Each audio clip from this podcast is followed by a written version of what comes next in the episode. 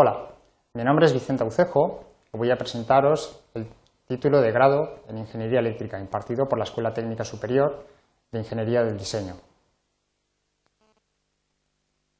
Este título tiene prevista su implantación en el curso 2010-2011, es de tipo presencial y consta de 240 créditos ECTS.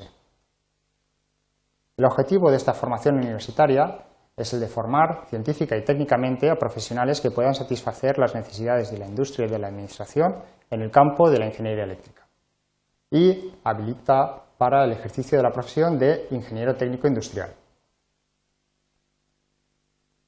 Los 240 créditos ECTS repartidos en cuatro cursos se destinan a 60 créditos para una formación básica, 60 créditos para una formación industrial, 60 créditos para la formación en la tecnología específica y los 60 restantes para materias optativas, menciones y el trabajo fin de grado.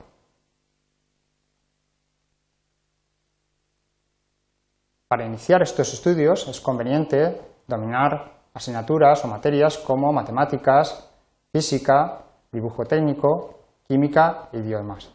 Y son recomendables determinadas actitudes como interés por la ciencia y la tecnología, vocación para el aprendizaje y la formación continua, el trabajo en equipo, responsabilidad y la ética profesional.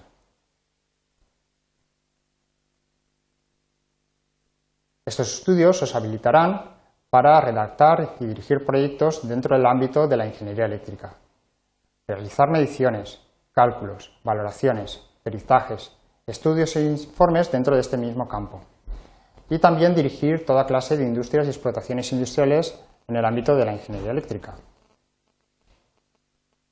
Veamos ahora las salidas profesionales. Dentro de las diferentes funciones que se podrán desempeñar como ingeniero técnico industrial se encuentran el diseño, cálculo y mantenimiento de centrales productoras de energía, bien térmicas, hidráulicas, eólicas, el diseño, cálculo y mantenimiento de instalaciones eléctricas y para el transporte de energía, el asesoramiento en la utilización de equipos eléctricos, diseño, supervisión y programación de equipos de regulación y control de instalaciones y máquinas eléctricas, dirección, realización y ejecución de proyectos, realización y de certificaciones y perizajes y la dirección y gestión técnica. Estas funciones se pueden desarrollar bien en el sector privado, en el ejercicio libre de la profesión, en la administración pública, en el ámbito de la investigación y también en el de la docencia. También es posible llevar a cabo prácticas en empresas, con el fin de conocer mejor la realidad eh, industrial.